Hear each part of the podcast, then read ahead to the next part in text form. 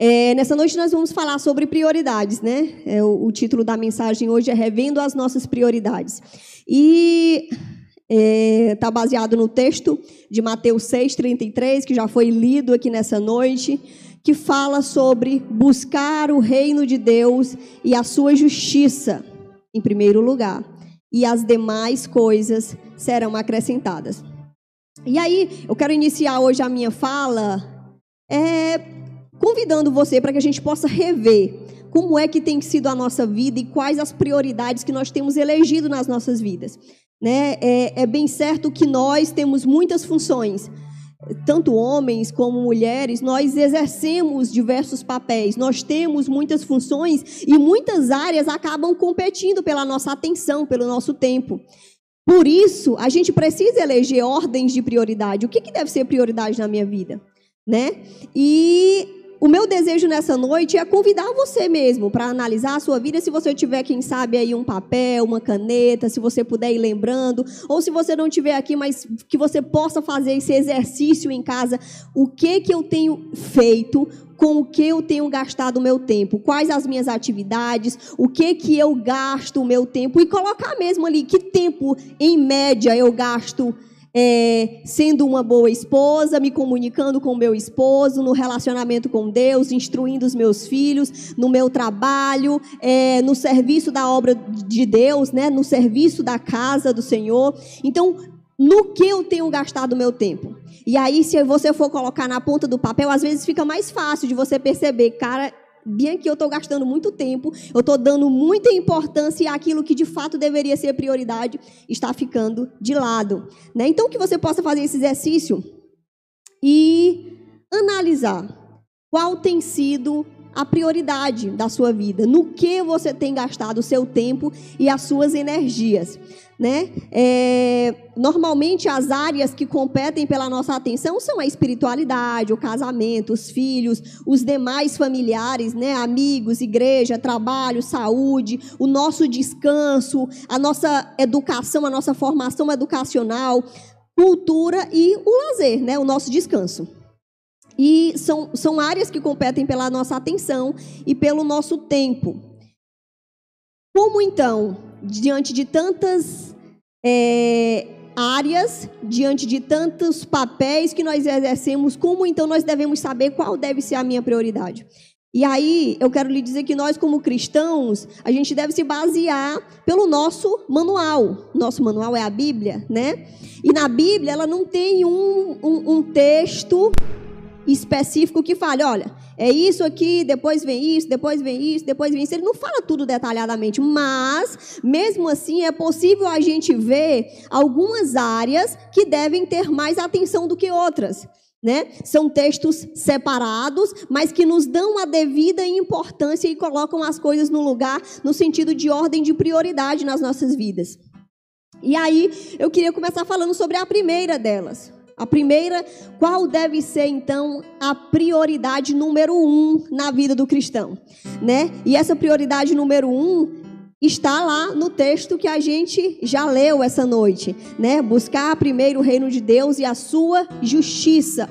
Então, buscar primeiro, ele deixa bem claro, antes de qualquer coisa. E aí, no texto que foi lido, que o Adonias leu o texto inteiro, ele falou lá sobre a nossa preocupação com o que vamos comer, com o que vamos vestir. E ele disse: Olha, diante de todas essas preocupações, buscai primeiro o reino de Deus, né? Então, Aí a gente já vê, mas temos outros textos também na Bíblia que falam sobre isso, sobre a prioridade na vida do cristão, a prioridade número um. Lá em Mateus, é, Jesus, inclusive, falando aos fariseus que perguntavam a ele qual era o maior mandamento, ele diz: Olha, o primeiro e maior mandamento é esse: ame o Senhor seu Deus de todo o seu coração, de toda a sua alma e de todo o entendimento. Então ele deixa bem claro que esse é o primeiro mandamento: amar o Senhor teu Deus. Né? Então, é, diante desses textos que a gente já leu, não resta dúvidas do que, que deve ser prioridade na nossa vida ou no nosso na nossa vida mesmo. O que, que, que, que deve ter a prioridade na minha vida como cristão? E aí é interessante é, falar que o amor a Deus, é, o amar a Deus, como vem falando aqui no texto, de todo o coração, de toda a alma, de todo o entendimento, é, a gente deve amar de tal forma que esse amor deve direcionar a minha vida. Então, se eu amo a Deus, se eu coloco Deus em primeiro lugar na minha vida, todas as demais coisas elas devem partir desse princípio.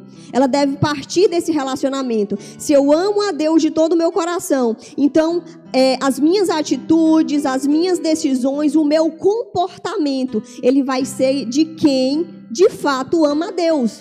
Né? É porque assim, às vezes a gente pensa que é, negar ou, ou amar a Deus está relacionado a eu dizer que eu amo. Não, eu amo a Deus, é óbvio. Claro que eu amo a Deus, né? Deus me deu a vida, Deus é muito bom, Deus é maravilhoso. Só que Amar a Deus vai além do que falar, vai muito além do que simplesmente falar que ama a Deus, né? O amor a Deus, ele deve estar relacionado a atitudes, né? Eu devo demonstrar atitudes de quem verdadeiramente ama a Deus. E isso exige renúncia, porque o amor a Deus, ele vai fazer com que agora eu já não coloque a minha vontade e o meu desejo em primeiro lugar, mas em primeiro lugar é o amor a Deus. Em primeiro lugar é o reino de Deus, certo? Ou seja, é a cultura do reino de Deus, é o que o Senhor quer para as nossas vidas. Então, eu preciso renunciar a mim mesmo. Tomar a minha cruz e seguir a Jesus. Isso é de fato amar a Deus e essa deve ser a prioridade da nossa vida certo? Então, é, nós devemos ter isso em mente, que o amor a Deus exige renúncia e o amor a Deus, ele deve ser demonstrado através de atitudes, certo? Atitudes que de fato demonstram que eu amo a Deus. Ou seja, no meu relacionamento é, com qualquer outra pessoa, nos meus negócios, é, no meu trabalho, seja no que for, eu vou partir de princípios bíblicos, porque em primeiro lugar eu amo a Deus. Eu vou agir como um verdadeiro cidadão dos céus. Eu vou agir de acordo com uma pessoa que de fato segue os princípios do reino de Deus. Né? E isso é, é, é interessante que por isso o relacionamento com Deus ele deve vir em primeiro lugar. Porque se eu não me relaciono bem com Deus, se eu não tenho uma intimidade com Deus, se eu não amo verdadeiramente a Deus, dificilmente os meus outros relacionamentos, as minhas outras atitudes, elas vão estar de acordo com a vontade de Deus. Porque eu não amo a Deus de todo o meu coração. Então é muito fácil eu querer, na hora que eu for fazer outra coisa, não, agora é a minha vontade, não a de Deus. Por isso eu devo amar a Deus em primeiro lugar né? E isso envolve é, disciplinas espirituais. Mais uma vez eu digo, amar a Deus não está relacionado apenas a falar, a verbalizar que ama a Deus. Ele deve estar é, demonstrado em atitudes. Por isso, eu devo estar em constante oração, em constante leitura da palavra de Deus, em constante busca por capacitação do Espírito Santo, louvando a Deus. Queridos, não adianta que nós nunca vamos conseguir realizar a vontade de Deus, fazer e viver de acordo com os princípios do reino de Deus pela minha própria vontade. Nós só conseguiremos através da capacitação do Espírito Santo. Por isso, eu preciso buscá-lo. Por isso eu preciso estar em oração. Por isso eu preciso ler a Bíblia, porque eu preciso entender quais são esses princípios do reino de Deus. Que princípios são esses? Eu sei através da leitura da Bíblia. Eu sou capacitado através da oração e da capacitação do Espírito Santo. Então, isso é uma coisa que está muito interligada. Eu não posso querer fazer uma coisa ou querer algo e agir de forma diferente, porque eu não vou alcançar aquilo que eu quero. Se eu quero viver para Deus, se eu sirvo a Deus e se eu quero de fato amar a Deus, eu preciso ter essas disciplinas espirituais para que o Senhor venha nos capacitar, para que o Senhor venha nos ajudar, para que nós possamos conseguir mortificar a nossa carne, deixar o nosso eu de lado e viver de acordo com a vontade de Deus. É... falando até aqui sobre o, o é, a, a, questão de amar, de, de, de falar que ama a Deus só de palavras, o Senhor Jesus, uma certa vez, ele falou isso aos fariseus, né, que estavam agindo, dizendo que amava a Deus, mas agindo de forma contrária. Ele dizia: olha, esse povo, ele me honra com os lábios. Eles até dizem com os lábios que me amam, que fazem a minha vontade, mas o seu coração está longe de mim. O coração que vai direcionar as atitudes, o coração que vai direcionar os relacionamentos, o coração que vai direcionar os negócios está longe de Deus. Então não adianta, não adianta simplesmente eu falar se o meu coração está longe de Deus. Precisamos ser coerentes, precisamos buscar de fato amar a Deus e colocá-lo em primeiro lugar nas nossas vidas. Mas aí por que esse relacionamento com Deus é tão importante? Né? Por que, que eu preciso de fato ter essas disciplinas espirituais? Por que, que eu preciso de fato amar a Deus em primeiro lugar? Por que, que isso é tão importante? Né? E aí é, eu lhe digo que isso é um sinônimo entre segurança ou destruição para a sua vida.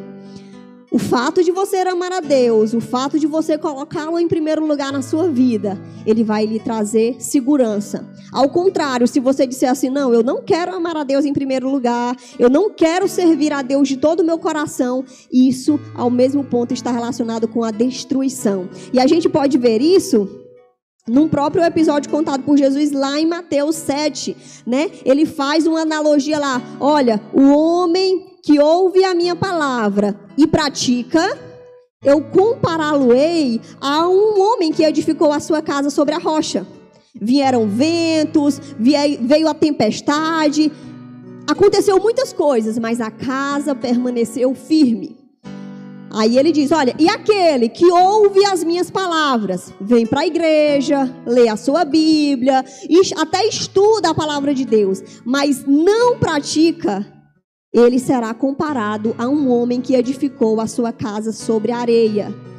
Veio o vento, veio a tempestade e aquela casa ruiu e aquela casa caiu, porque ela não estava edificada sobre a rocha, ela não estava edificada sobre algo sólido, e sim edificado numa areia, né? Então, o relacionamento com Deus, uma vida pautada no evangelho, uma vida que coloque em primeiro lugar o relacionamento com Deus, que ama a Deus em primeiro lugar, ela é como uma casa construída sobre a rocha. O alicerce dessa casa é Cristo. E é interessante que a partir disso, se eu tenho como a base Cristo, se eu tenho como a base os princípios bíblicos, é, eu não vou mais estar sendo guiado pelos meus sentimentos. Os meus sentimentos, eles são falhos. Eu não vou me basear naquilo que eu gosto. Eu não vou me basear naquilo que o meu coração quer. Eu não vou me basear nos meus sentimentos, eu não vou me basear no meu coração e nem nas circunstâncias, porque as circunstâncias também mudam. Às vezes elas estão ótimas, às vezes elas estão ruins. E eu não posso depender disso para ter um relacionamento com Deus.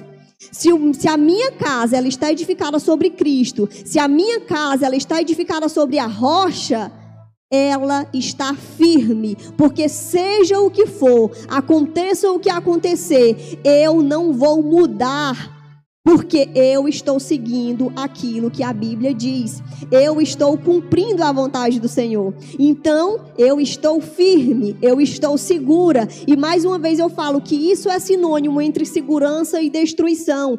Eu não me baseio na minha vontade. Eu não me baseio naquilo que eu quero, mas eu me baseio na palavra de Deus. Eu me baseio no meu amor por Deus, que faz com que eu deixe a minha vontade de lado e cumpra a vontade do Senhor para a minha vida.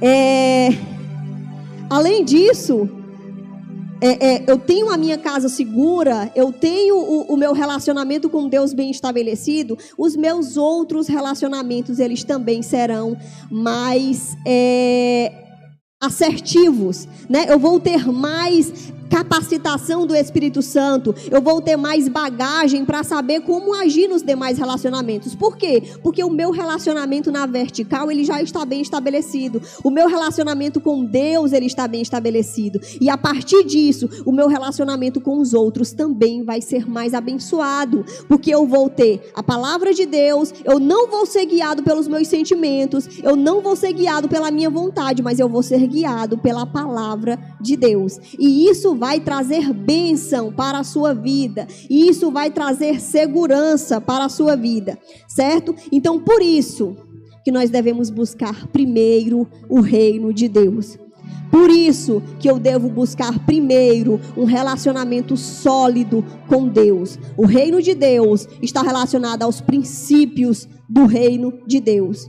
Buscai primeiro viver de acordo com os princípios do reino de Deus. Buscai primeiro amar a Deus de todo o coração, de toda a tua alma, de todo o teu entendimento. E a partir daí vem as outras coisas. Isso, não tenho dúvidas, é o primeiro lugar. As outras coisas, elas vêm depois. Certo? E aí, a gente já entendeu, isso é o primeiro lugar e a gente já entendeu o porquê também, né? Isso traz segurança, isso nos capacita para as demais atividades, para as demais áreas da nossa vida. E então eu tenho Deus como primeiro lugar na minha vida.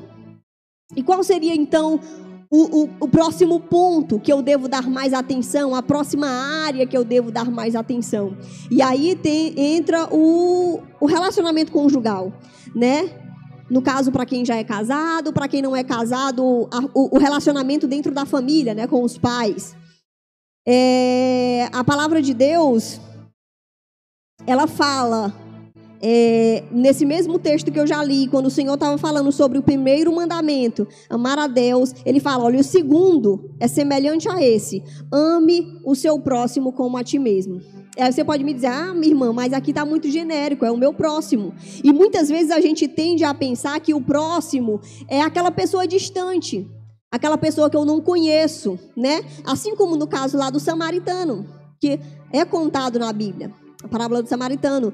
E é, às vezes eu posso pensar, não, o meu próximo é aquela pessoa lá longe. E ele, de fato, também é seu próximo. Mas eu digo que mais próximo do que ele é aquele que, de fato, está próximo também da gente fisicamente. Né? São a, a nossa família, o nosso âmbito familiar. E dentro desse âmbito familiar, não tenho dúvidas que, é, em, em primeiro lugar, dentro do âmbito familiar, está o cônjuge. Né? O, o, texto que o irmão Edilson já leu aqui nessa noite, né? Ele fala, olha, deixará pai, o homem, pai e mãe se unirá à sua mulher e se tornarão ambos uma só carne, né? O Senhor ele uniu homem e mulher, marido e mulher para serem uma só carne. E eu não consigo ver algo mais próximo do que isso, né? São um. A palavra de Deus compara isso. Vocês agora não são mais dois, mas são um. Então, logo depois do meu relacionamento com Deus, o relacionamento mais importante é o relacionamento com o nosso cônjuge, né? É Paulo, ainda falando aos Efésios e aos Coríntios, ele fala: olha, é, maridos, amem a sua mulher como ao seu próprio corpo. Ele dá essa importância, ó, assim como você ama o seu corpo, ame a sua mulher. E aí, falando aos Coríntios, ele fala: olha, a pessoa casada, a pessoa é, é o, o, o cônjuge, né, ele cuida de agradar ao outro. Né? Então ele dá essa importância desse relacionamento conjugal, desse relacionamento de marido e mulher. Então não tenha dúvidas que abaixo de Deus e a pessoa mais importante para você aqui nessa terra deve ser o seu cônjuge.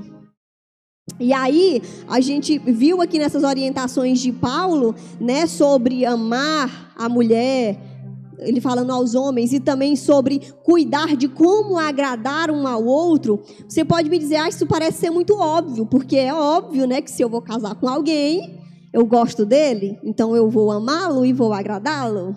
Mas isso não é óbvio.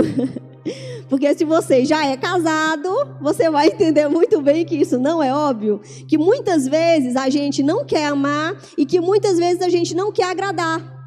Né? Porque muitas vezes o que acontece é que, ao invés de eu seguir a orientação bíblica e amar e agradar, eu quero ser amado e quero ser agradado. E aí eu não sou, porque o meu marido é pecador, e o seu também, né? E eles falham, a esposa também. Né? E aí o que acontece é que normalmente, como eu não tenho as minhas necessidades atendidas, eu ajo com rispidez e digo, pois eu também não vou fazer. E aí fica tudo errado, né? Porque eu não tenho que me importar com o que o outro está fazendo. Eu não tenho que me importar com o merecimento do outro. Não é porque ele merece, mas é porque a minha base é a palavra de Deus mas é porque eu devo seguir a palavra de Deus. E aí a gente vê a importância da base, da casa construída sobre a rocha. Porque se eu tenho esse entendimento e eu sei que a Bíblia fala isso, eu não vou agir baseado nos meus sentimentos. Ah, mas eu não estou sendo amado e eu não estou sendo agradada. Não importa. Cumpra o seu papel, porque você está firmada na rocha. Busque a Deus, busque capacitação de Deus para cumprir o seu papel. E ore a Deus para que o Senhor transforme a vida do seu cônjuge. Né? Mas nós não devemos basear as nossas atitudes nos nossos sentimentos, e sim na palavra de Deus. Então a gente vê a importância de eu seguir de fato essa hierarquia, porque se eu estou errando nos meus outros relacionamentos, com certeza a falha está lá no primeiro porque o meu relacionamento com Deus ele não está bem estabelecido, né? Então eu devo aprender mais uma vez, eu digo, a mortificar a minha carne, a deixar a minha arrogância, a minha intolerância, a minha impaciência de lado e tratar aquele que foi é, colocado por Deus, que eu aceitei como a minha carne, como uma só carne, tratá-lo com amor tratá-lo buscando agradar, tratá-lo é, de acordo com o que a palavra de Deus nos orienta. E isso, queridos, às vezes a gente acha que é, é briga de casal, né? Não, aqui é, é briga de casal. E não é, é luta espiritual. Quando a gente trata como briga de casal, a gente erra no tratamento, porque a gente quer discutir só na, no, no, no bate-boca né? E não tem a ver com o bate-boca. Tem a ver com dobrar os seus joelhos e orar para que Deus transforme a sua vida. Tem a ver com dobrar os seus joelhos e orar para que o Senhor transforme a vida do seu cônjuge. Tem a ver com luta espiritual, porque você está tratando com pessoas pecadoras, pessoas falhas, que só com a graça de Deus conseguem vencer. Certo?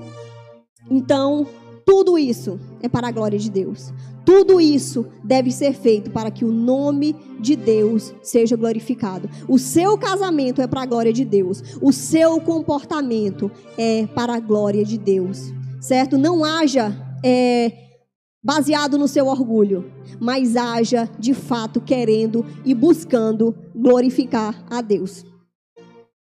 Em segundo lugar, nesse próximo, né? Que vem depois. Primeiro lugar, Deus, depois o meu próximo. A gente já viu que do próximo, depois de Deus, nós temos o cônjuge, depois vem os filhos.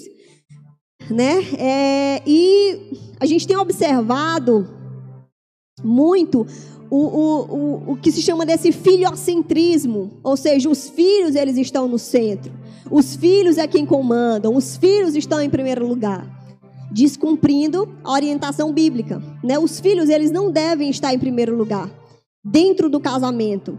Às vezes a mãe, naquele instinto muito maternal de cuidar, de amar, de dar atenção, ela se perde no meio a, em meio a tudo isso. E aí acaba dando atenção demais, despendendo energia demais, é, em torno dos filhos, criando filhos dependentes, filhos que não sabem fazer nada, filhos que para tudo independem da mãe. Aí a mãe acaba gastando muita energia para atender às necessidades do filho, porque o filho não foi orientado da forma correta, né? E aí com isso, o marido vai ficando de lado. E surgem problemas. Né? Porque não foi assim que o Senhor orientou. Porque se nós cumprirmos a orientação bíblica, a gente não vai ter esse problema. Os nossos filhos, eles têm sim a sua importância. Eles são mais importantes do que o nosso trabalho secular, do que a, o nosso lazer, do que a nossa diversão, do que o nosso descanso, do que o nosso trabalho no reino. Eles são mais importantes. Eu não devo colocar nada dessas coisas antes dos meus filhos, mas o meu relacionamento com o cônjuge, ele deve ser mais importante do que o meu relacionamento com o meu filho né? E é, a gente precisa ter muita atenção com tudo isso, porque é muito fácil, como eu já falei, às vezes a gente achar que está atendendo à necessidade do filho e que está cuidando e que está amando e que não tem outra outra situação a fazer, sendo que às vezes você consegue se organizar de forma a dar atenção para o seu esposo, para a sua esposa e também cuidar muito bem dos seus filhos, né? A gente precisa, na verdade, é orientar os nossos filhos, quando eles já estão crescidinhos, maiores, a andarem com as suas próprias pernas, né? a se virarem, a, a, a fazer as coisas próprias e não depender tanto das mães ou dos pais. Né? Mas existe um outro extremo também. O outro extremo seria aqueles que terceirizam tudo. Né? As mulheres hoje, nessa sociedade moderna, a gente trabalha fora de casa também. E em alguns casos, isso de fato é muito necessário. É, depende para a renda da família, depende para o sustento da família. Mas a gente não pode esquecer que a educação e a, o, o pastorear o coração dos nossos filhos, ele não deve ser terceirizado. E ele não pode ser terceirizado. Às vezes você pode até terceirizar outras coisas, né? Ali o dar comida, o vestir, né? Até certo ponto você pode terceirizar algumas coisas, mas a educação e o gastar tempo conversando sobre a palavra de Deus, isso é responsabilidade nossa como pais. Não deve ser terceirizado e não pode ser terceirizado, porque se eu estou fazendo isso, eu estou indo por um caminho errado. E às vezes, é, o que acontece nessa terceirização é que normalmente você terceiriza essas coisas que dá para terceirizar. E o reino de Deus e a orientação bíblica para o filho, ela nem existe, porque você não tem tempo. E fica por isso mesmo. Então o filho passa a não ter nenhuma orientação bíblica. O filho passa a crescer e aí fica como um exemplo que o Adonias falou aqui. Os pais lá fundaram uma igreja, mas no final das contas, os netos, os bisnetos já não conheciam mais a Deus. Por quê? Porque eles não foram ensinados dentro de casa. Porque muitas vezes eles só eram levados para dentro da igreja mas eles nunca aprenderam com exemplo e nunca aprenderam com orientação. Sente aqui, meu filho, vamos conversar.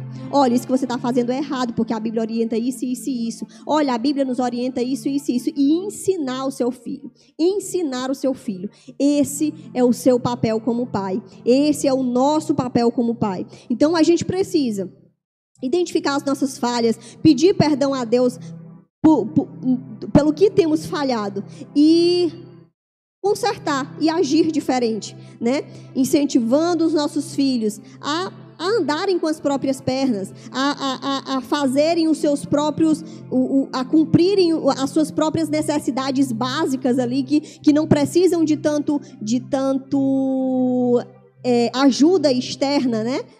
Às vezes a gente acaba fazendo é um, um Nescau, é um suco, é uma coisa que às vezes o filho dá para se virar, ele consegue ir lá pegar, ele consegue pegar um biscoito, ele consegue pegar uma coisa, mas o pai tem sempre aquela coisa, a mãe diz, não, meu filho, está aqui. Não, espere que já eu vou fazer para você. Não, espere aí, né? E a gente não ensina os nossos filhos a andarem com as próprias pernas, a lavar uma peça de roupa, a fazer algo. Gente, eles precisam aprender e quem deve ensinar é os pais. Isso vai ser ajuda para você, para você que está dentro de casa e que está necessitando dessa ajuda, que está gastando muita energia com tudo isso.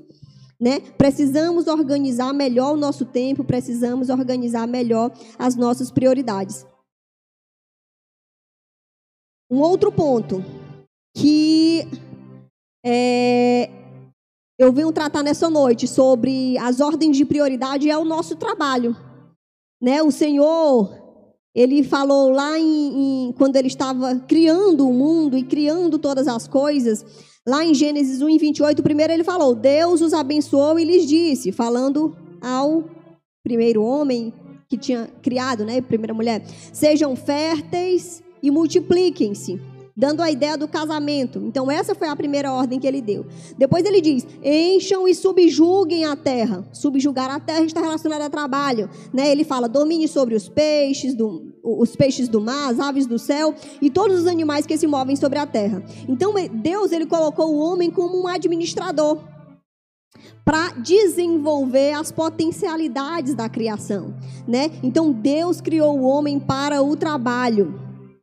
E o trabalho é exatamente o exercício dessa vocação dada por Deus. O Senhor nos dotou de vocações e ele diz: olha, o exercício dessa vocação, o colocar essa vocação em prática é o exercício do trabalho. Lá em 2 Tessalonicenses 3,10 fala que se alguém não quer trabalhar, que também não coma. Isso dando a importância do valor, o valor do trabalho. O trabalho, ele é essencial para que eu possa comer se eu não como, eu morro. Então, se eu não trabalho, eu posso morrer porque né, eu não estou servindo. Nós precisamos trabalhar. E mais uma vez eu falo, por isso que os pais precisam ensinar os filhos a trabalharem. E isso é dentro de casa, fazendo o básico. Precisamos ensinar os nossos filhos o valor também do trabalho. Né? Agora sim, a questão é que a, a, o, o, trabalho ele tem a sua importância, mas a sociedade ela tem colocado uma demasiada pressão nesse sucesso profissional. Então eu preciso ter tanto sucesso profissional que para isso agora eu largo a minha família de lado e eu largo os meus filhos de lado, porque eu preciso ter sucesso profissional. E aí está o erro. Né? Porque o trabalho ele é importante, o Senhor nos fez para o trabalho e nós devemos trabalhar. Mas isso não deve tomar o lugar de Deus nas nossas vidas. Isso não deve tomar o lugar da família nas nossas vidas, do nosso cônjuge, dos nossos filhos. E aí muitas vezes você almejou tanto aquele trabalho, você lutou tanto por aquilo. E aí quando você consegue, aquilo passa a ser quase um Deus na sua vida. E aí você começa a colocar Deus de lado e colocar aquela coisa que você conquistou com o seu suor com o seu esforço e coloca à frente de Deus. Se esquecendo que, na verdade, quem te capacitou foi Deus. Esquecendo que, na verdade, não é sua capacidade, foi Deus que te dotou, foi Deus quem te deu graça e é Deus quem tem te sustentado. Não pense que é você, é Deus. Coloque Deus em primeiro lugar e o trabalho depois. E, eu ainda quero é, é, chamar a atenção para uma coisa muito importante: que às vezes a gente acha que eu trabalhei, eu já cheguei de um dia de trabalho e eu já cumpri a minha função. Então eu já cumpri o propósito que eu fui criado. Eu já trabalhei, né? E aí quando você chega em casa, você chega em casa tão cansado, tão estressado daquele trabalho, daquela coisa digna, aquela coisa que de fato Deus te entregou para você trabalhar. E aí as coisas importantes que devem ser mais importantes que o trabalho, a família que está lá lhe esperando e o seu relacionamento com Deus que precisa ser cultivado, eles não existem porque você chega tão cansado e tão exausto que você não dá importância ao que de fato é importante. E aí, por isso, o título dessa mensagem é Revendo as nossas prioridades. Quais têm sido as nossas prioridades? Ao chegar em casa, eu não devo querer ter as minhas necessidades atendidas porque eu já trabalhei demais. Eu vou me sentar agora e pronto, porque eu já trabalhei. Não. Você já trabalhou, mas agora que você chegou no lugar que de fato merece a sua atenção e todo o seu esforço. De fato, a sua família é quem merece mais do seu amor e da sua atenção. Então não se sente queira ter as suas necessidades atendidas. Se levante e vá amar, e vá ajudar, e vá atender a necessidade do seu filho que está querendo conversar, da sua esposa que está querendo uma ajuda. Vá atender as necessidades da sua casa. Não se sente e queira ter as suas necessidades atendidas, porque nisso você está pecando. Em primeiro lugar, antes do nosso trabalho, vem a nossa família, vem o nosso relacionamento com Deus. Não podemos nos esquecer disso e precisamos rever as nossas prioridades. Falando Mateus 6, do 19 ao 21, ele fala sobre ajuntar tesouros né? Para que, serve o trabalho? Dificilmente o trabalho hoje ele é só para nos manter do básico. A gente quer, na verdade, ter tesouros na terra. Né? A gente quer de fato é, ajuntar tesouros. E a palavra de Deus nos diz o seguinte: não ajunteis tesouros na terra, onde a traça e a ferrugem tudo consome, e onde os ladrões minam e roubam, mas ajunteis tesouros no céu, onde nem a traça nem a ferrugem consome, e onde os ladrões não minam e não roubam, porque onde estiver o vosso tesouro, aí estará também o vosso coração. Então, se nós temos lutado simplesmente por coisas materiais, que o Senhor possa transformar os nossos corações, para que a gente venha mudar a nossa mente e cumprir a palavra de Deus e viver não de acordo com os nossos desejos, mas viver de acordo com os princípios bíblicos, que nos orienta a não a juntar tesouros na terra, mas a juntar tesouros no céu. Isso está relacionado a relacionamento com Deus, isso está relacionado a eu cultivar um relacionamento com, com o meu cônjuge e com os meus filhos que glorifique a Deus. Isso está relacionado a eu criar filhos que vão glorificar a Deus, a filhos que vão amar a palavra de Deus. Isso são tesouros no céu. Isso são tesouros no céu. Não nos enganemos, o nosso trabalho é digno, o nosso trabalho deve ser feito, mas eu não devo colocá-lo acima daquilo que de fato deve ser prioridade na minha vida. Último, não, último não, o quarto ponto nessa noite é o serviço do reino e o relacionamento com a sociedade. Né? O relacionamento ou o serviço no reino, o serviço na casa de Deus, ele ainda vem depois do nosso trabalho. É, eu devo cumprir e eu devo fazer o reino de Deus e devo fazer de forma digna. A palavra de Deus nos diz lá em Coríntios 15, 58. Ela nos fala e nos adverte a sermos firmes e constantes, sempre abundantes na obra do Senhor, sabendo que o nosso trabalho não é vão. O fato de o meu trabalho secular, de a minha família, Deus vir antes do meu serviço no reino, não quer dizer que eu deva fazer o serviço do reino desleixadamente.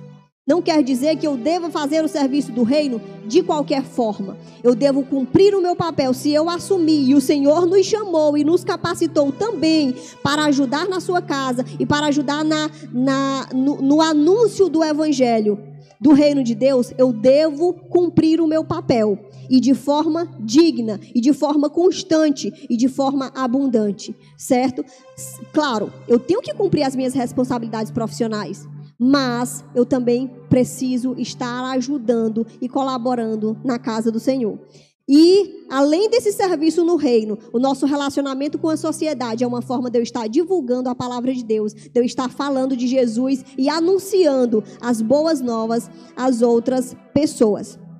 E aí, o último ponto que eu quero tratar nessa noite é sobre a nossa realização, sobre o nosso bem-estar pessoal e o nosso lazer.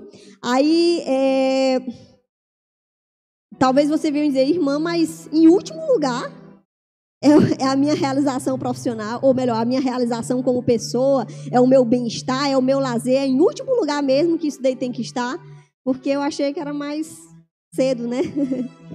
Tem muita gente que até coloca em primeiro lugar, não, eu preciso estar bem, né? Eu quero estar bem. Mas é, eu quero te dizer nessa noite que, apesar de ele estar bem aqui nessa última posição, não quer dizer que o Senhor não deseja que nós alcancemos uma verdadeira felicidade. Não quer dizer que o Senhor não queira o meu bem-estar e que o Senhor não queira que a gente tenha lazer. Não, não quer dizer isso. Ele quer dizer, na verdade, que se nós cumprirmos todos os outros papéis que eu fui estabelecido, na verdade, a realização pessoal, o meu bem-estar eles vão me acompanhar, eles vão me alcançar.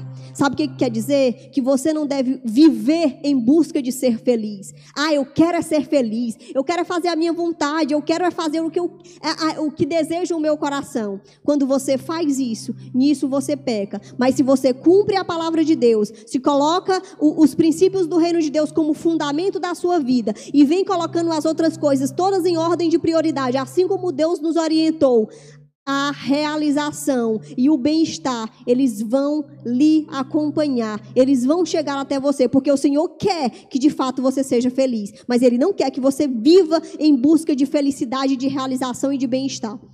certo?